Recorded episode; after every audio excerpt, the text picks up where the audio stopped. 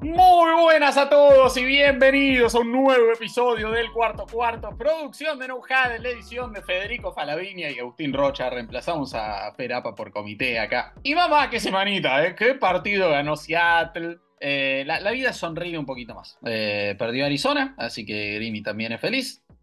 Y bueno, postrecito, lo, tuyo, no sé, negro. No, no sé qué votaste en las elecciones de Boca.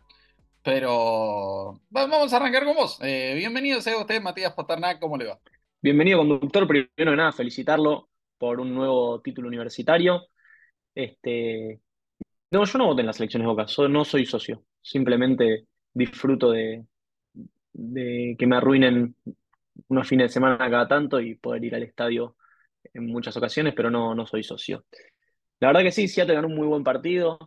La temporada de Jets finalmente está terminada cosa que ya sabíamos hace tiempo, pero bueno, eh, por lo menos ahora no hay que estar especulando cada semana con si vuelve o no Rodgers.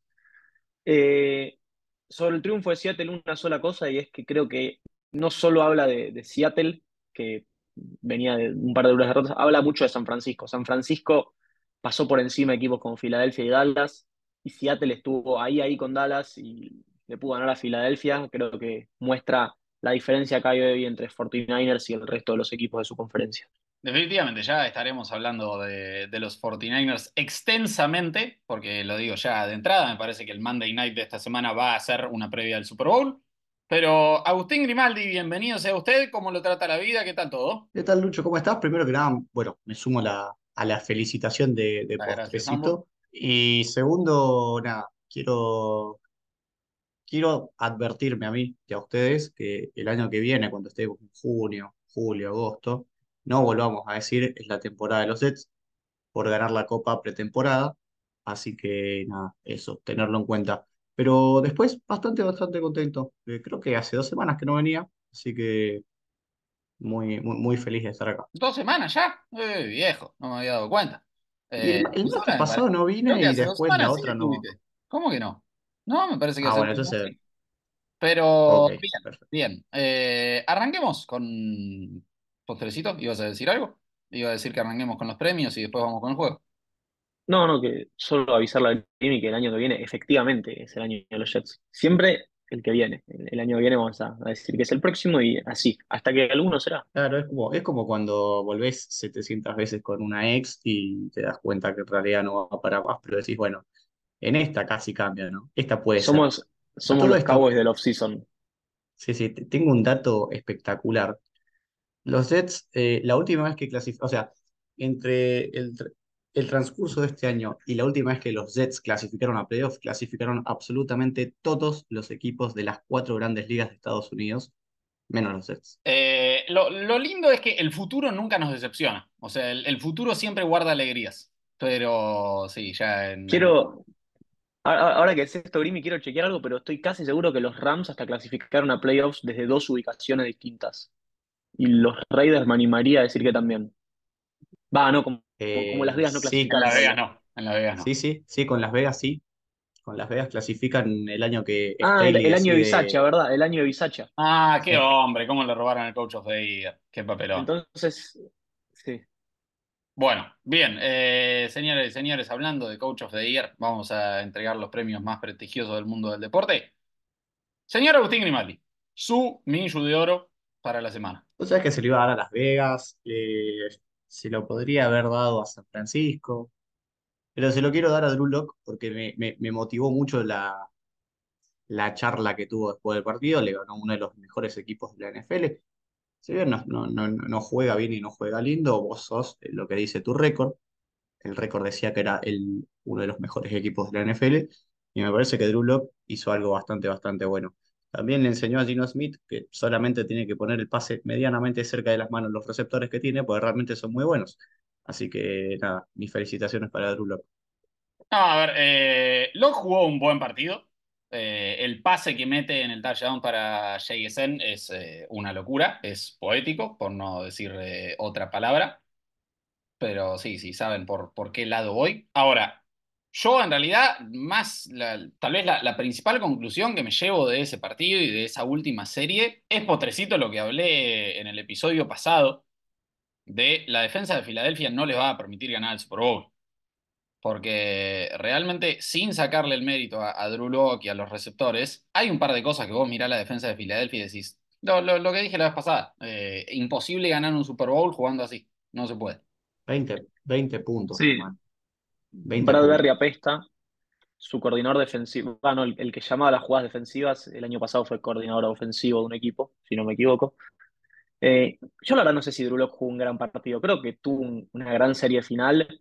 Después el partido a mí me pareció bastante normalito. No, no, por eso dije un buen partido. O sea, para mí a prueba es un seisito. No, no, no lo vas a reprobar por eso. Pero tampoco se hizo un gran la, eh, la pregunta que tengo. se, están quejando mucho, así que se lo doy a Gardner Bien, bien, ahora sí, ahora sí. La, pregunta que tengo, Lucho, para vos es: el año que viene, cuando Seahawks estimo que irán por un cuarto va a traer una agencia libre, ¿quién va a ser el suplente?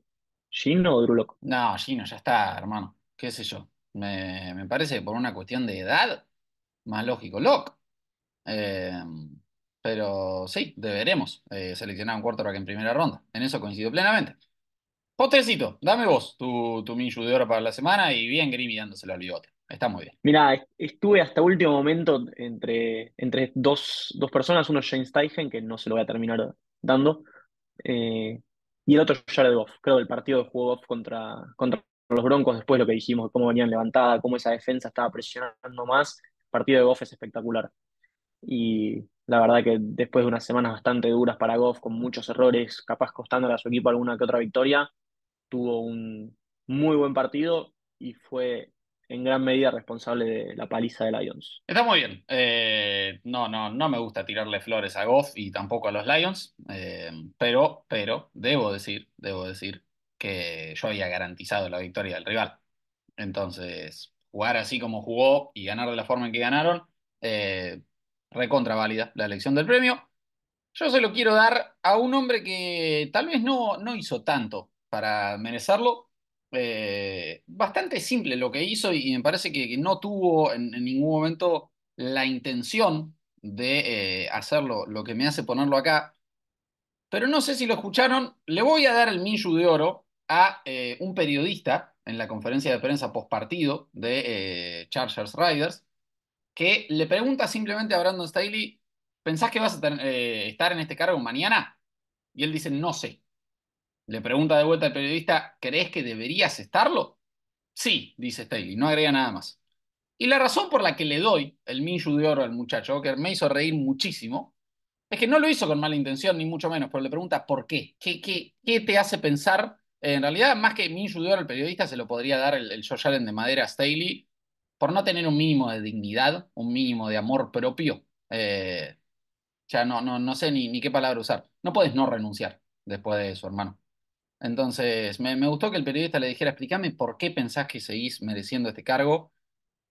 Y, y sí, me, gustó y basta, basta de, esto, no, no, no puede ser. O sea, finalmente los Chargers entraron en razón y echaron head coach, GM, todo, pero Dios mío. No del todo. Para mí, Telesco, Telesco no, no ha hecho un mal trabajo. De hecho, convirtió un excelente roster. Después, bueno, sí, le erró con el, con el coach.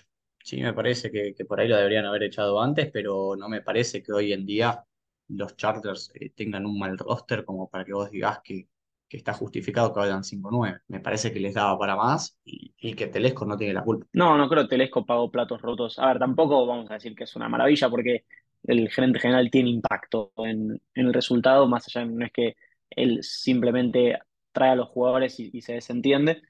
Pero nada, justo con esa postulación también lo podemos meter a, Richard Sherman pidiendo que lo despidan a Staley en el entretiempo, creo que era más que merecido. Antes de pasar al, premio Josh de Madera, voy a ir con un, candidato más, pero esto es para el Minju Doro de la temporada. Y es para probablemente el mejor tuit del año, que es de Rayar Mendehol, ex corredor de los Steelers, que básicamente se quejó de los blancos, hablando de, NFL, dice que no saben nada, y dijo que si se juega un partido entre todos jugadores negros contra todos jugadores blancos, sería una paliza, y eso desencadenó el, para mí, el mejor debate de la historia de, NFL.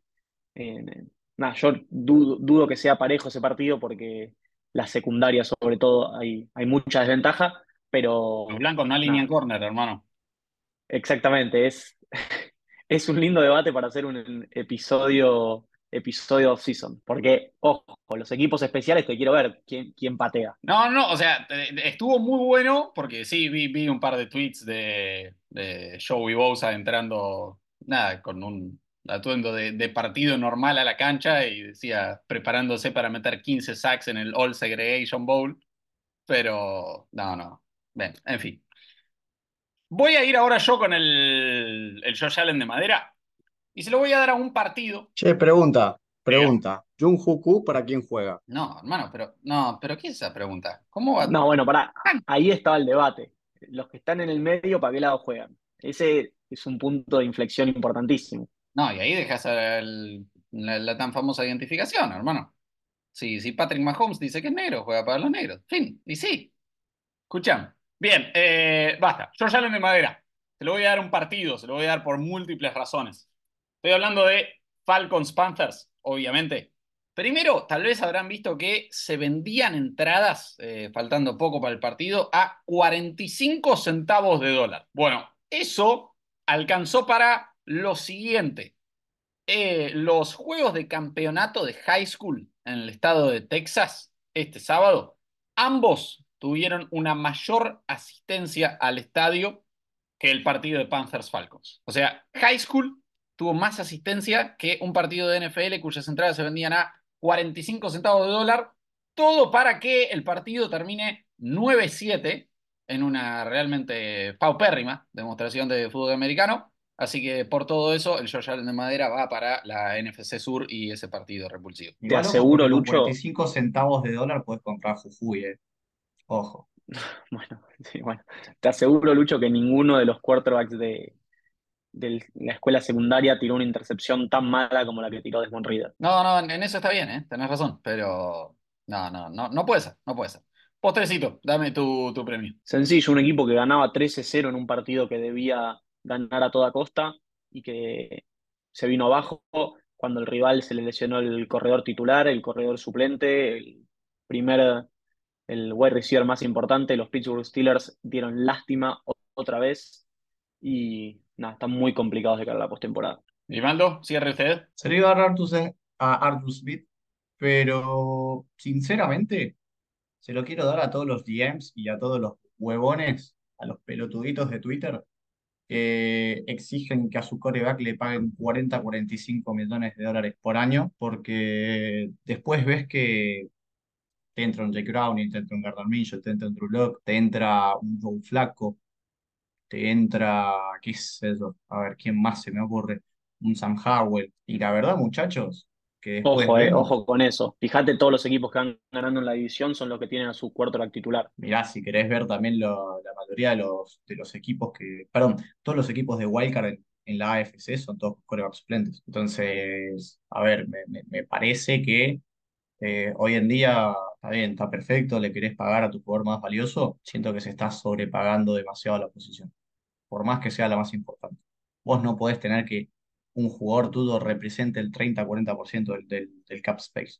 Es inaceptable. Sobre todo cuando se trata de Daniel Jones, pero me gusta, es un... Ya tenemos dos episodios para hacer en, en off-season, así que esténse atentos. Bien, postrecito, te toca hostear el juego de esta semana. La situación dice lo siguiente. Liderás vos con 21 puntos, Grimy tiene 20 y yo tengo 19, penosamente último. Así que proceda usted y empiezo yo con la primera respuesta. Muy bien, hoy vine buena onda, vine con ganas de regalarles puntos.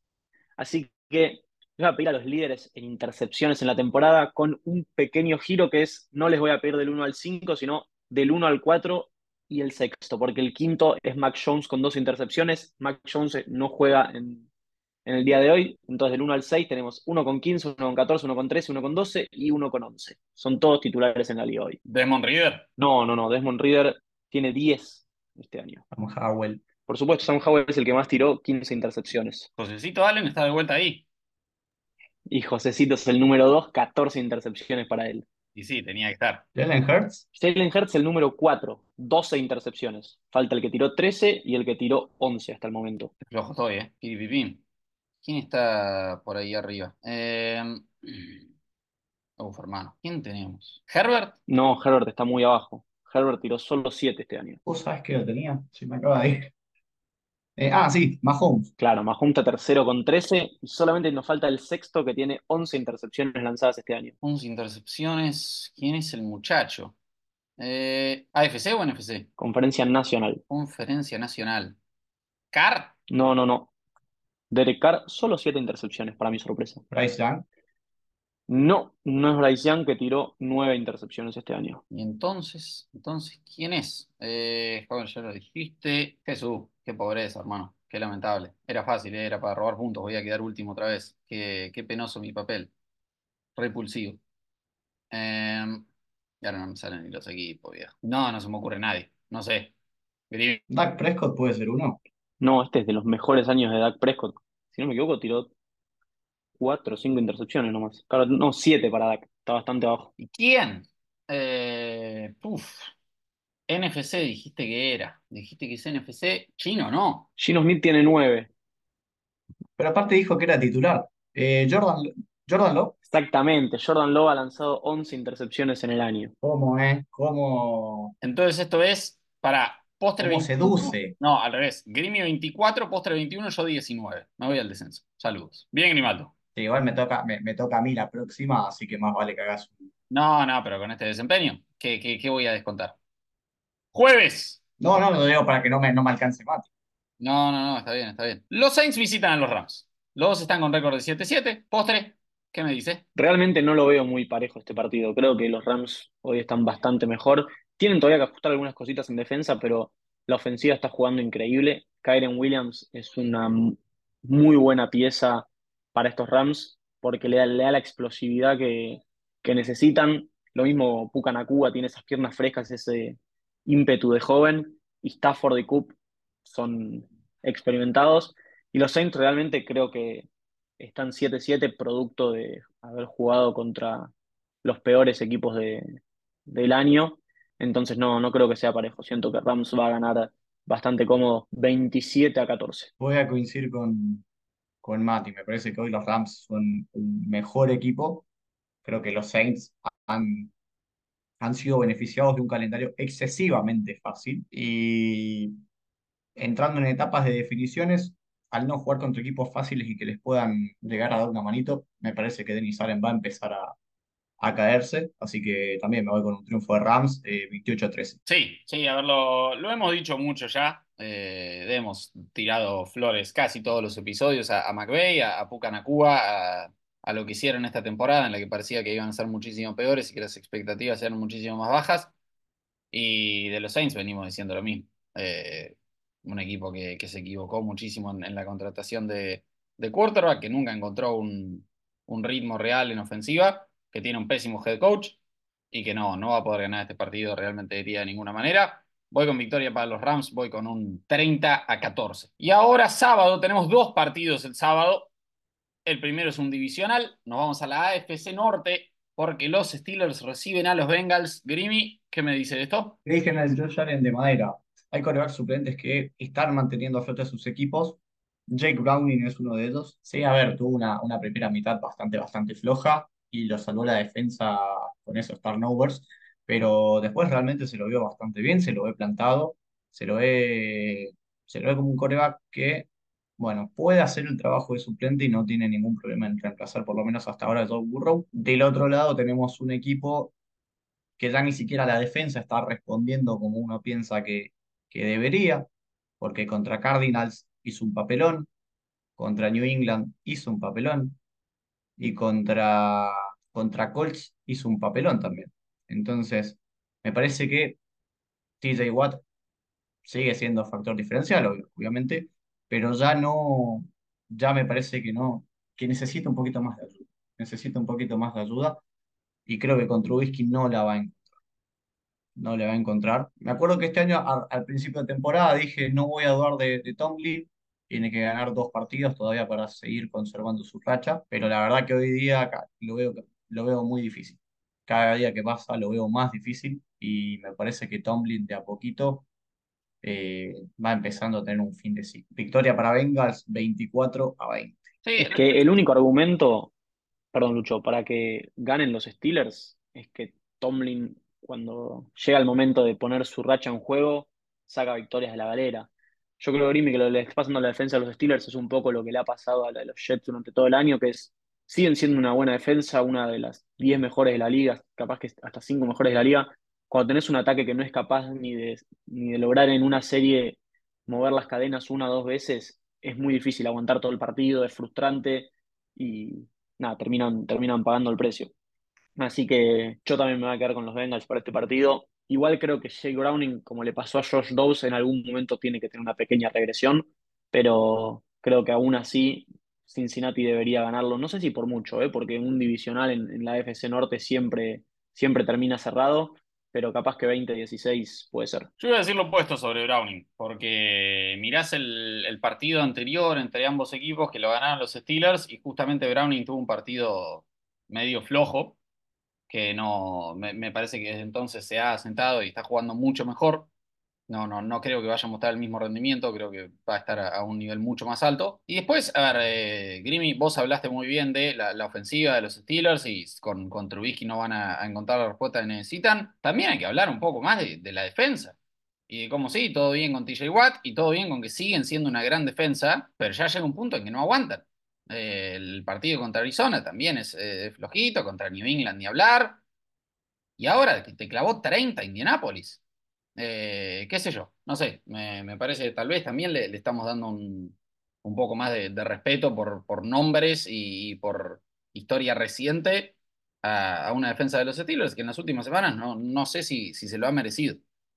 Entonces, me parece que, va a ser victoria para Cincinnati, postrecito decime, pero voy con un 27 a 20. No, solamente no va a jugar Trubisky, ya confirmado juega el Pato Rudolph. Entonces, ¿qué?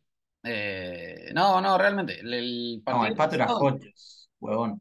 ah, el pato era Hodges, bueno, Mason Rudolph. El, partido pasado entre los dos equipos, Cincinnati directamente no tuvo juego terrestre, no existió. Me parece que eso va a tener que cambiar un poco. Eh, veo muchas más eh, regresiones a la media positivas para Cincinnati que para Pittsburgh, así que sí, me parece que, va a ser una victoria bastante clara. Déjame meter chivo. Sí. Vayan a leer la nota de Agustín Espósito en donde hay una estadística que compara a Jake Browning, Kurt Warner y Patrick Mahomes. Nos siguen en arroba NFL tanto en Twitter como en Facebook e Instagram, también arroba podcast SC. Y likeen, comenten y suscríbanse, sea de donde sea que nos estén escuchando. Pero bien, los Bills visitan a los Chargers. De los Chargers me parece que ya no hace falta más hablar. Eh, hemos dicho todo lo que había por decir. Y tal vez me quieran decir que eh, ahora con, bueno, sin Staley, el equipo como que se vea revitalizado, que, suele pasar, que el equipo una vez que, le sacan al head coach busca demostrar que era problema de él, que era culpa suya, y saca como una motivación extra para rendir. Y a ver, después de Búfalo, está bien, gran victoria, eh, jugaron muy bien. Yo lo que quiero decir es, me llevo un poco más, eh, y ya voy a hablar más en, profundidad de esto cuando nos toque el partido de Dallas, pero me llevo un poco más de conclusiones negativas de los Cowboys de ese partido que positivas de los Bills. No sé vos, Green. No, yo creo que echar a Dorsey fue el mejor movimiento que pudo hacer Buffalo. Hicieron lo que tenían que hacer, eh, que era darle un poquito más de fuego terrestre a James Cook. A James Cook, a, a la Murray, a quien sea, ¿no? O sea, necesitaban ser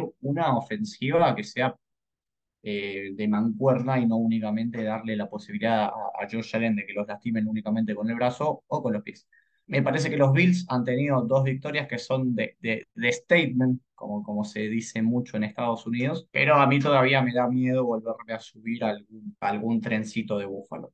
Sí, me parece que van a ganar el partido, se van a poner 9-6, de todas maneras todavía no les da para clasificar a playoff siguen quedándose fuera, pero, pero sí, a ver, por lo menos me ha gustado el cambio de actitud y el cambio de juego que ha tenido Búfalo, para mí van a ganar y para mí los Chargers no, no, creo que vaya a ser suficiente, pero creo que va a ser un partido bastante interesante, sobre todo teniendo en cuenta que el burro de mierda de Staley no está más.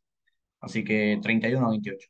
Bueno, finalmente somos libres de Staley. La verdad me da un poquito de pena por Easton Stick, que no sé si fue su primer partido como titular, pero tuvo que comer 63 puntos. Pobre Herbert. Pobre Herbert. Estuvo aguantando este equipo eh, sobre sus hombros de una manera increíble. Y bueno, se vio un partido sin él lo que son capaces de hacer. Buffalo va a ganar este partido fácil, 37 a, a 13. Y ojo con los Bills, Lucho, porque no solo van a clasificar a playoffs, porque después les quedan los Patriots, sino que si Miami pierde ante Dallas o ante Baltimore, Buffalo depende de sí mismo para ganar la división y jugar un partido de, de playoffs en casa. Qué increíble. Ah, me olvidé decir antes, porque hay mucha gente que, que me ha preguntado esto, ¿por qué a partir de, por qué están a- por qué hay partidos los sábados desde esta semana, desde la semana pasada? Y tiene que ver con una ley que no permite que haya partidos los sábados durante la temporada de college football, no partidos de NFL claramente, y ahora que la temporada de college football llegó a su fin y no juegan más todos los sábados, puede, la NFL puede programar partidos. Sensacional. Eh, a ver, mira, yo sobre los, los Bills y esto que decías vos, Grimy, de subirte al tren, sí, a esta altura es, es muy probable que, que lleguen a playoffs. No me sorprendería para nada que ganen muy cómodamente contra los Chargers y contra los Patriots y que se vean fenomenal otra vez y que todo el mundo llegue a la última semana de la temporada regular diciendo que el partido contra Miami va a ser increíble y que acá se vienen los Bills y que agárrense y que son el candidato. Y después llegue esa última semana contra Miami y terminen perdiendo por 20. Eh, no, no me extrañaría para nada. Veremos qué termina pasando. Acá me parece que van a ganar y cómodamente me parece que se va a generar ese efecto globo aerostático. Así que sí, voy con victoria para Josecito Allen, que voy a, voy a decir algo, voy a decir algo. Él salió a declarar eh, después del partido, soy como el, pibe que no hace nada en el trabajo grupal y se saca un 10. Me parece que Josh Allen jugó un muy buen partido. No, no me parece que no haya hecho nada. Pero sí, este partido lo ganan y no voy a confiar en los Bills de vuelta. Para eso tienen que ganar de verdad en playoffs. Así que voy con un... ¿Cuánto? 31-23 la victoria para los Bills. Bien, y bien amigos. Nos metemos en el domingo ahora sí. Barco versus Barco.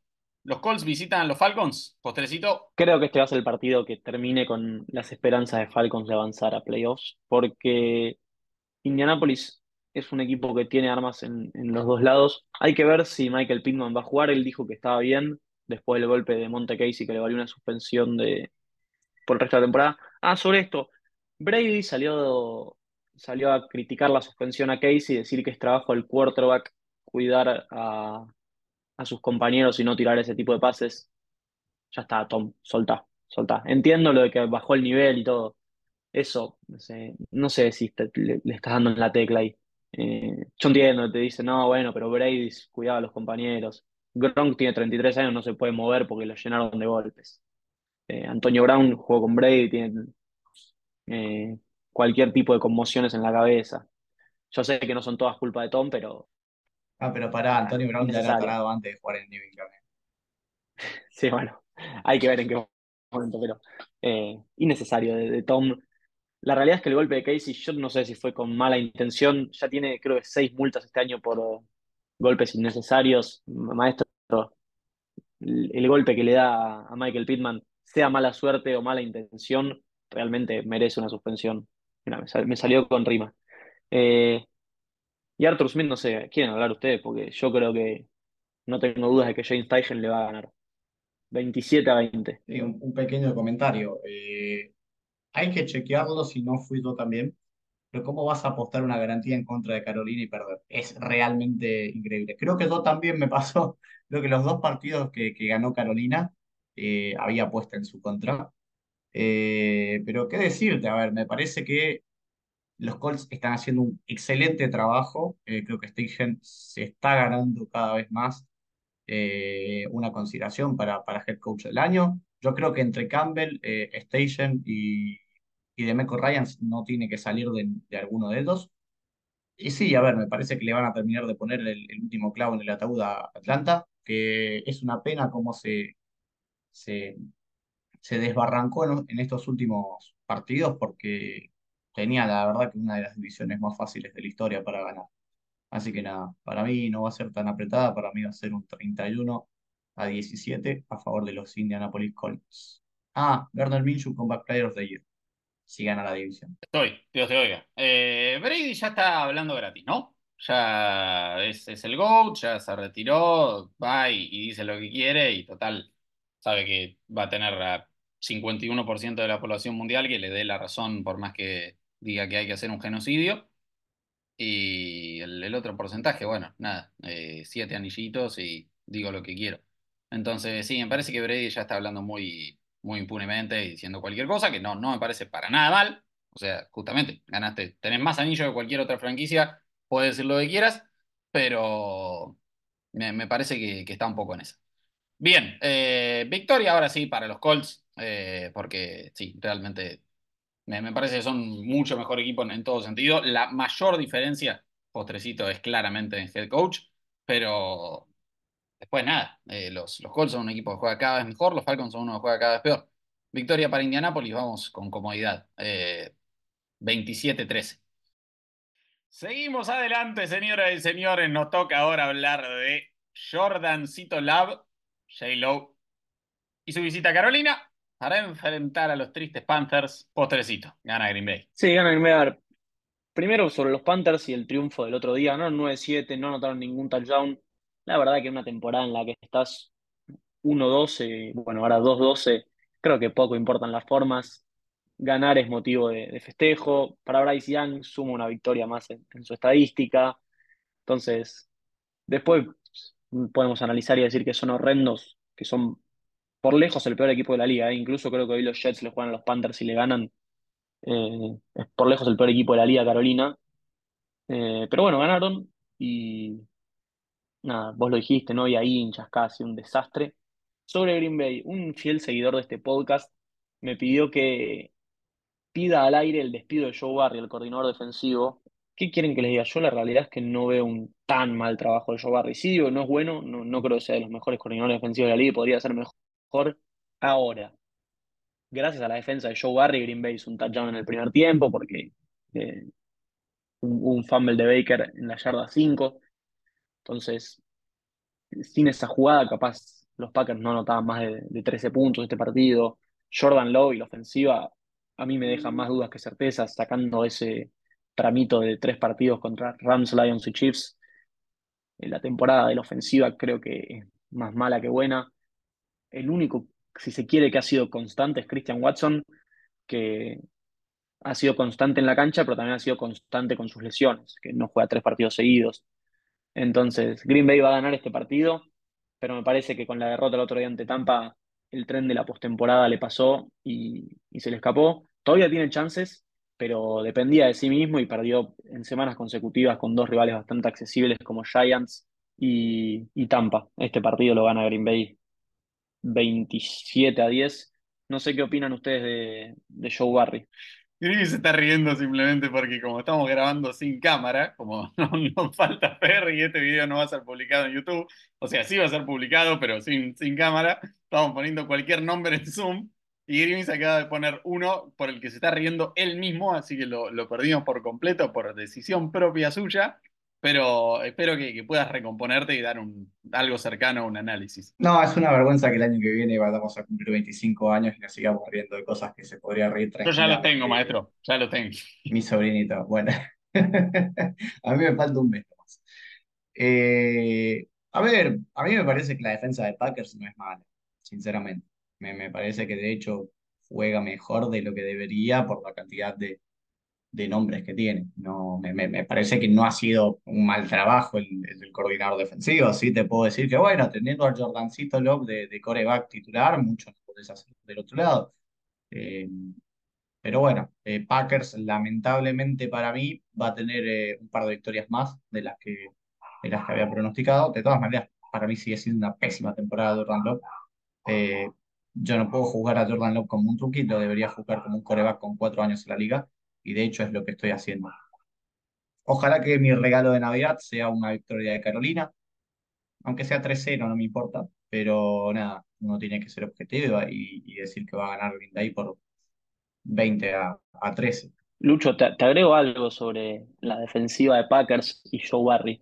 Los, puntos que le anotaron a Packers en los partidos ganó Chicago 20, eh, los Saints 17, los Rams 3, los Chargers 20, los Lions 22, los Chiefs 19. Creo que no se me escapó ninguno. Es decir, para que los Packers ganen un partido, la defensa tiene que permitir menos de 20 puntos. porque si no, no, ganan. Y eso que la defensa lo hizo en otros partidos, por ejemplo, Denver 19, Riders 17, eh, Steelers 23, ahí cerquita, Giants 24. Yo creo que se puede ser bastante peor que la defensa de Packers. Entonces, obviamente cae, siempre hay que encontrar responsables y es difícil agarrárselas con Matt LaFleur, que ha tenido grandes temporadas, y con Jordan Lowe, que está en su primer año. Pero Joe Barry tiene, creo que, menos culpa de la que le atribuyen en Green Bay. Hay defensas que sistemáticamente permiten 30 puntos y la de Green Bay no lo hace tanto. No, para, a ver, coincido plenamente en que puede haber defensas peores que, que las de Green Bay y claramente las hay y son varias. Eh, en lo que no coincido es en, en lo que dijo Grimy, de le faltan nombres. Hay mucha selección de primera ronda en esa defensa, hermano. Eh, se, se invirtió fuerte ahí, principalmente desde el draft. No, no me parece que sea un, un desastre. Y está bien, postrecito, o sea, es, es verdad lo que decís, hay defensas que permiten sistemáticamente 30 puntos. No, no, no, es una vergüenza esto. Eh, hay defensas que permiten sistemáticamente 30 puntos, es cierto. Eh, tampoco me parece que sea una locura los, los números que diste de Green Bay, de bueno, sí, ok, permiten 23, 20, 17, 16. Eh, no, no, no me habla de una gran defensa eso. Como de, ok, está bien, me habla de una defensa promedio, que claramente puede ser mucho peor y que hay mucho peores. A mí me parece que Green Bay es una inversión mucho más fuerte en roster de lo que está encontrando como dividendo en resultados. Pero pa- pará, pará, porque vos tenés el mejor esquinero que tienen, Jair Alexander no juega nunca, vive roto. Devondre Campbell, el linebacker All Pro, si no me equivoco, Pro Bowl, que le pagaron eh, una millonada de plata, no taclea a nadie. Entonces, agarrársela con el coordinador defensivo y vuelvo a insistir, los únicos partidos que ganó Green Bay le anotaron menos de 22 puntos. En esta liga, en la liga que jugamos hoy, no vas a llegar lejos si cada vez que te anotan más de 22 puntos perdés. Casi cualquier ofensiva puede tener un partido de 30 puntos hoy. Y realmente Green Bay, cuando lo necesita, no lo tiene. Sí, le anotó 38 a Chicago en semana 1. Eh, después creo que a, Detroit en, en Thanksgiving le hizo 30 o 29, una cosa así. Pero en los partidos cerrados, eh, cuando a Green Bay le, anot- le anotan mucho, la ofensiva no puede seguir el ritmo.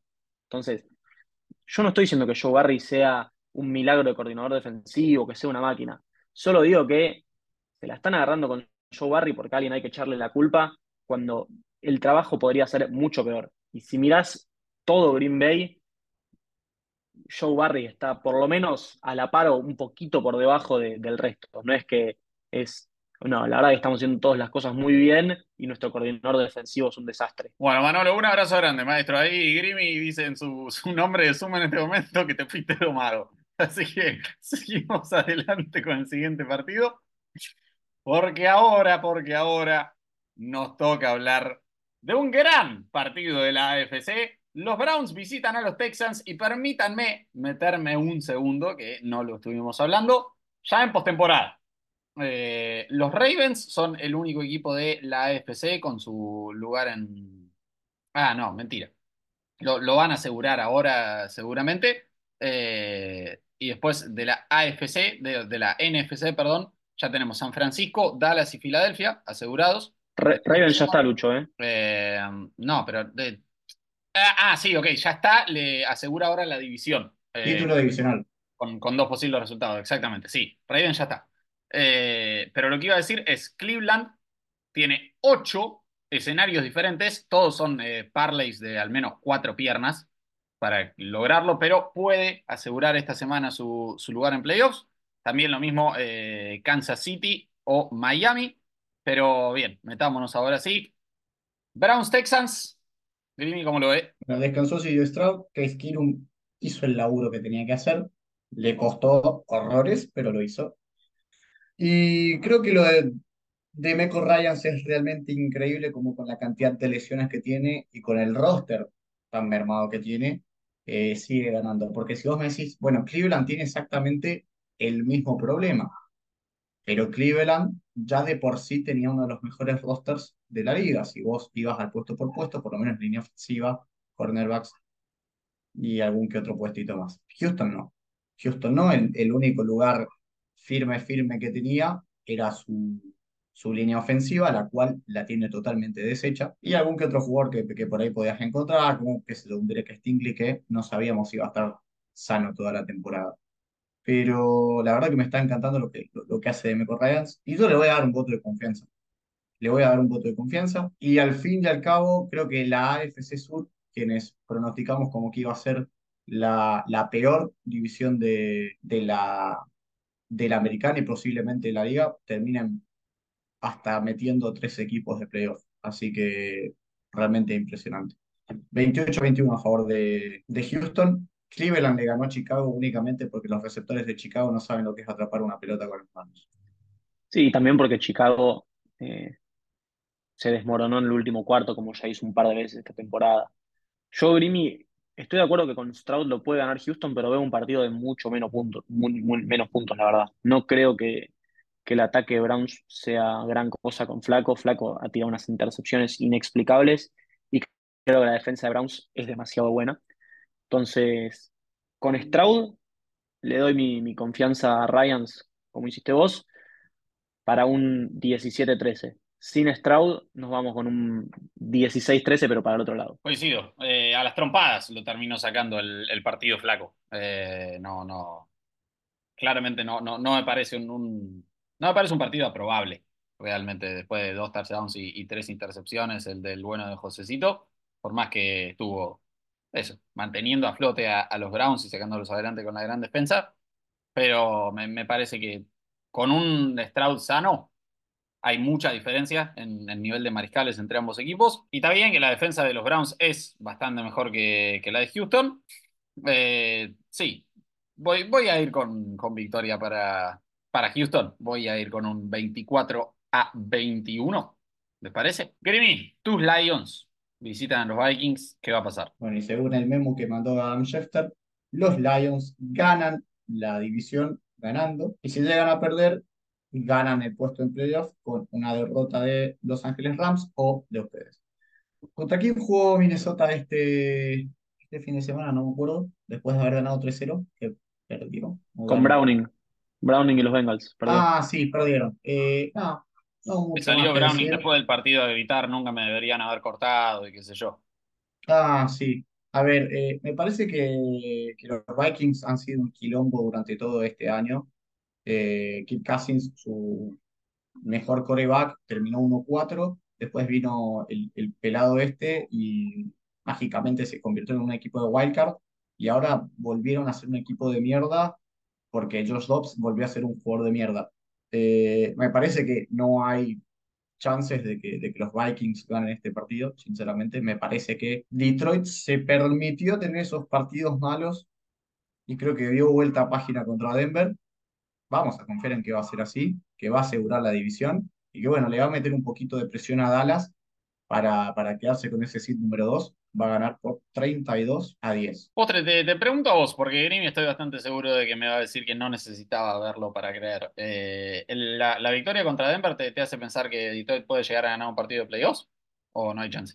A ver, lo mismo que te dije la semana pasada, Detroit puede ganar un partido de playoffs porque va a tener el, el seed número 3, probablemente, o capaz el 2 si Philadelphia y Dallas eh, pierden, pero el, el 6 y el 7 contra el que sea que juegue, la verdad son equipos bastante débiles. Eh, creo que de todos esos equipos que están ahí peleando, el único que le puede llegar a ganar son los Rams. Eh, no, no veo ni a Tampa Bay ni a los Saints. Bueno, los Seahawks ya le ganaron, los Seahawks hoy tampoco creo que, que le puedan volver a ganar a Detroit, pero yo no, no me termina de convencer eh, lo que vi de Lions. Le ganó muy bien a Denver, sí, pero es un equipo que, una montaña rusa. Un día le hace 40 puntos a Denver y la semana siguiente no, no sabes con qué te encontrás, depende mucho de cómo se despierte Jared Goff.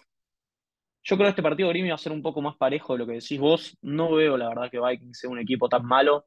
Realmente, como equipo, creo que estuvieron bastante bien ante, ante Bengals. Lo único inexplicable fue por qué Kevin O'Connell mandó dos quarterback sneaks en overtime, porque si no, los Vikings ganaban ese partido. Le tenían que dar la pelota a Ty Chandler, que estaba imparable.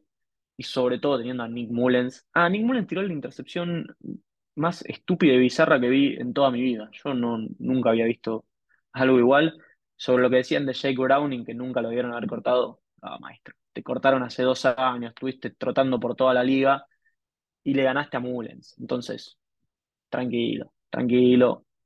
Eh, Nada, creo que, que lo gana Detroit, pero no lo digo muy convencido, ¿eh? 24-22 para, para Lions, pero con poca convicción. Sí, eh, porque quiero confiar en, en Jordan Addison. Quiero confiar en que Minnesota de local lo puede sacar adelante. Como que siento que la verdad a lo largo de la temporada este es el tipo de partidos que Detroit estuvo ganando. Eh, se, llevaron también un, un par de, de sorpresas pobres, principalmente contra Chicago, diría.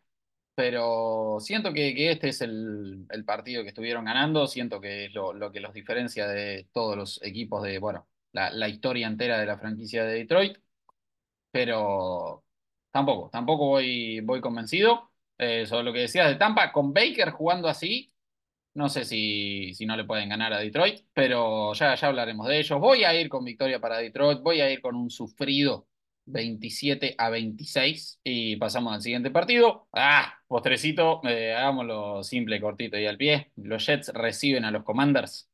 ¿Qué va a pasar? Va a pasar que el que pierda el partido tiene que despedir a su entrenador en jefe, el que gana el partido tiene que despedir a su entrenador en jefe y nada, pensar en el próximo año. Alguno de los dos va a, va a ganar y va a empeorar su posición de draft. Creo que en el caso de los Jets podría no empeorar. Si Washington gana, sería clave para, para que los Jets tengan una muy buena posición de draft porque lo, superarían. No, la verdad no sé qué puede pasar en este partido. A Rivera lo tendrían que haber despedido inmediatamente después del final de partido en los Rams. Llegó a tener primera y gol, perdiendo por dos touchdowns con un poquito menos de cinco minutos y recién pudieron hacer el touchdown cuando quedaba un minuto, un minuto y medio. Se tomaron todo el tiempo del mundo, corrieron. Era la verdad tirarle tres pases a McLaurin, Dodson, Samuel, el que quieras. Hacer el touchdown bien, no lo haces mal.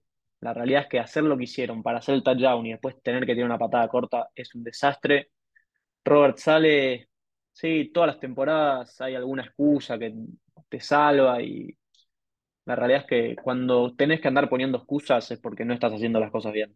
Eh, mirás alrededor de la liga y todos podrían poner excusas y nadie lo hace. En vez de ponerle excusas, laburan y ganan. Y los Jets no solo que no ganan, sino que cada una o dos semanas tienen un partido lamentable. Y ya no hay excusas de, ya no sirve la excusa de calendario, de, Rodgers, de Zach Wilson, ya no hay nada.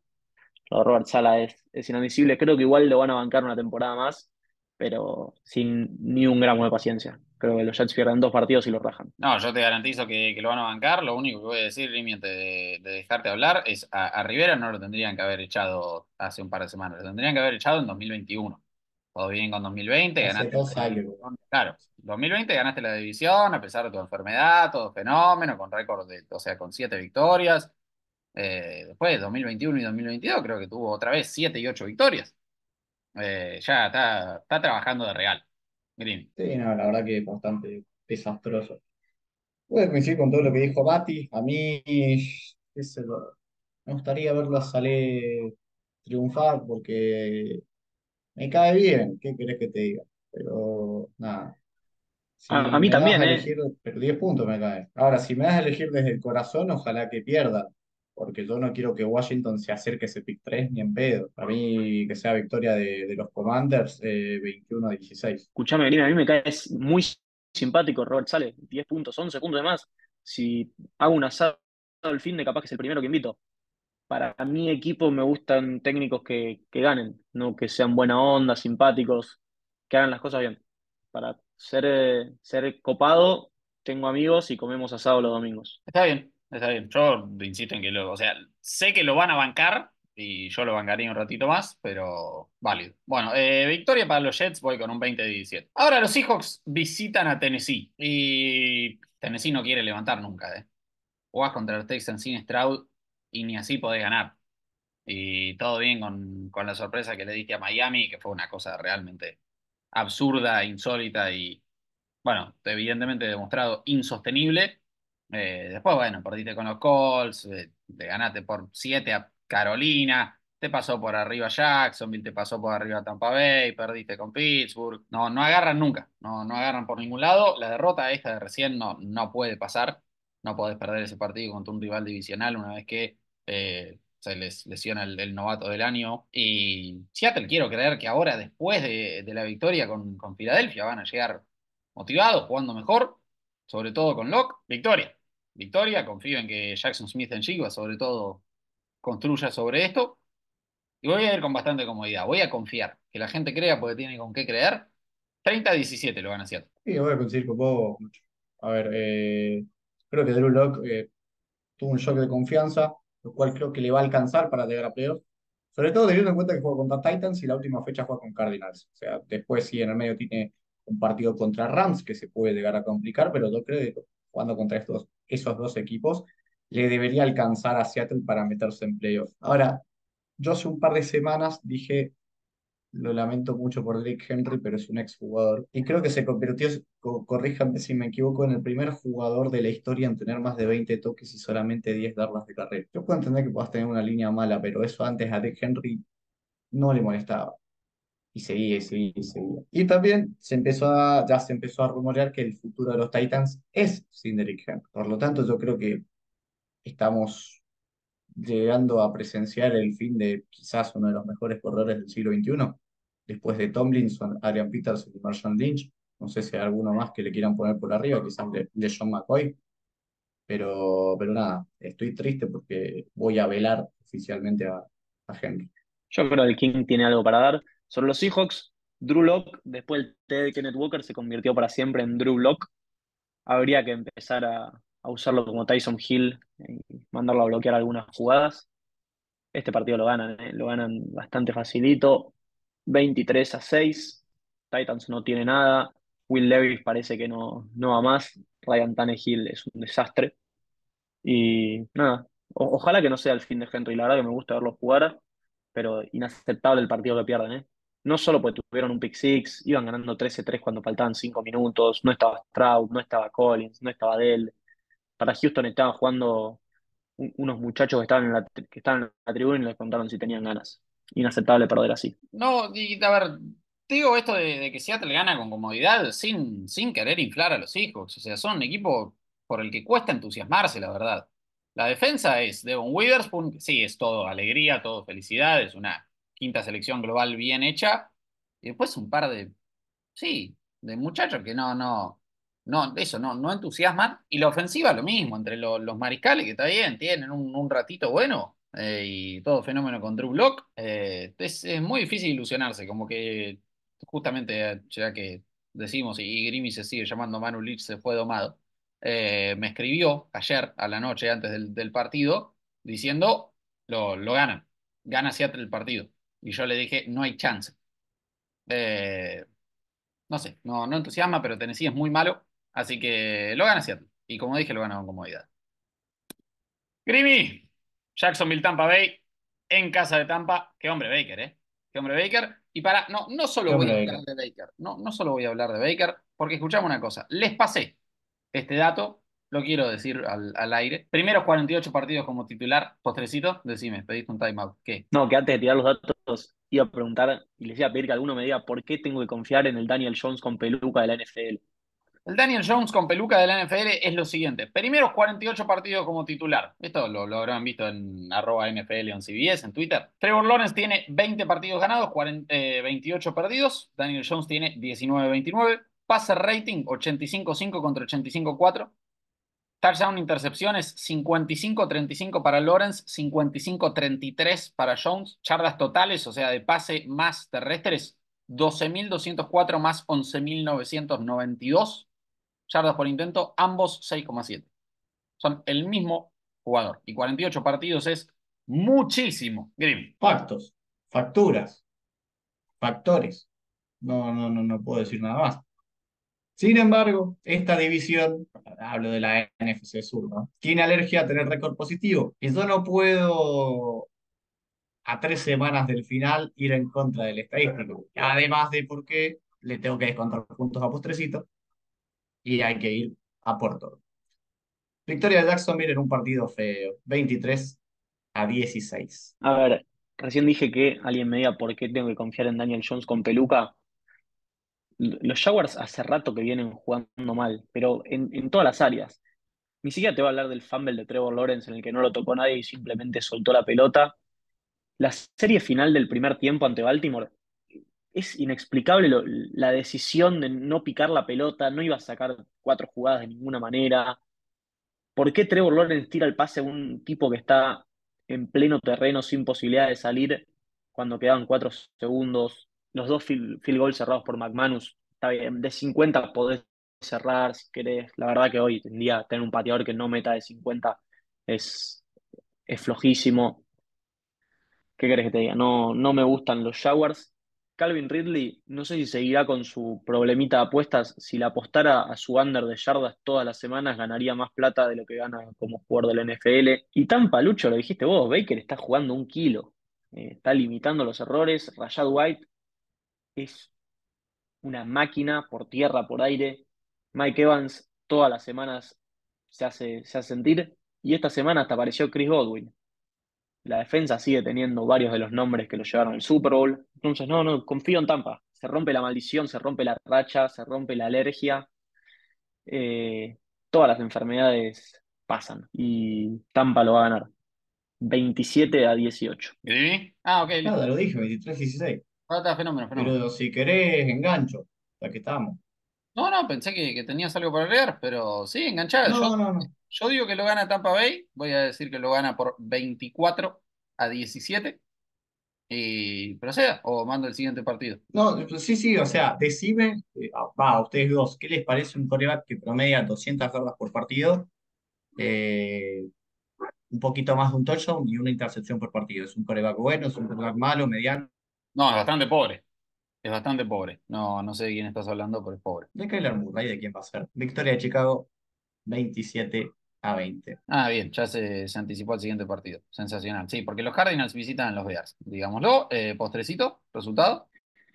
Solamente quiero ver quién corre más por su vida porque vamos a ver a, a Kyler Murray y a Justin Fields intentando evitar sacks a toda costa. Se gana Chicago. No, voy a ir con Arizona. Voy a ir con Arizona. 24-20 Arizona. Chicago 13-10. Y ahora, gran partido este. Los Cowboys visitan los Dolphins. Y yo quiero decir una cosa. ¿Por qué dije que de la victoria de los Bills me llevo más conclusiones negativas por parte de los Cowboys que positivas por parte de Buffalo? Por lo siguiente. Dallas de local tienen los números de uno de los mejores equipos de la historia. Ganaron absolutamente todos sus partidos. Los ganan por un promedio de 24,4 puntos por partido. Los ganan por una diferencia de 142 yardas por juego.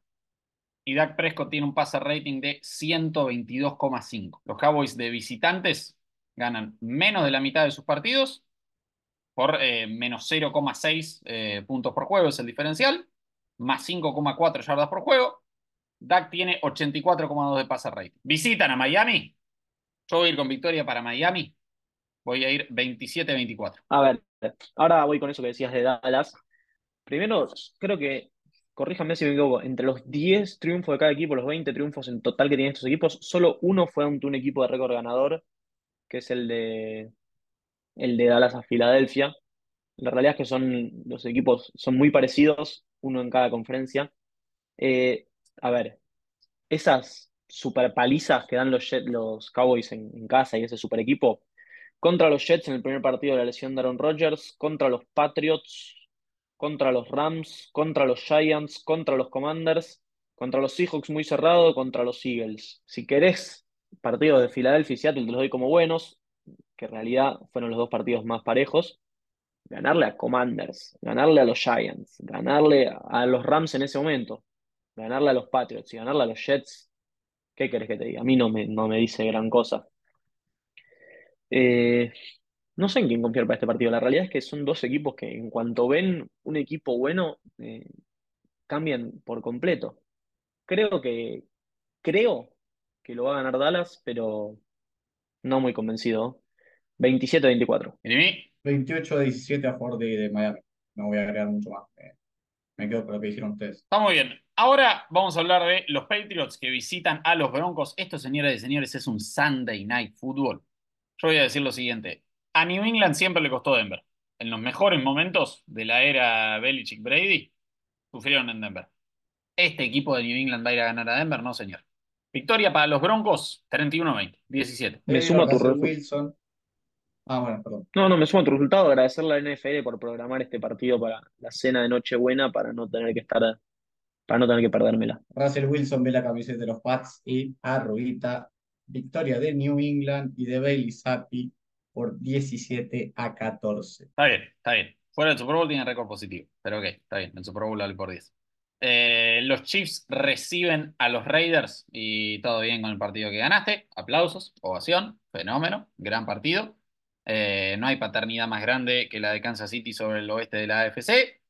Y esto va a ser victoria para los Chiefs. Vamos con un 26 a 22. 26 a 17 y prepárense porque Chiefs gana, mira el partido de Baltimore que ya vamos a comentar y se vuelve a ilusionar con el Arrowhead Invitational, la final de conferencia en casa. A un borracho y con sustancias en el cuerpo, gana Kansas City 21 a 10. Siguiente partido, ya estamos en lunes, triple cabecera de Monday, bueno, no night, eh, ese es por las 3 de la tarde de hora argentina. Después, 6 y media, Eagles reciben a los Giants.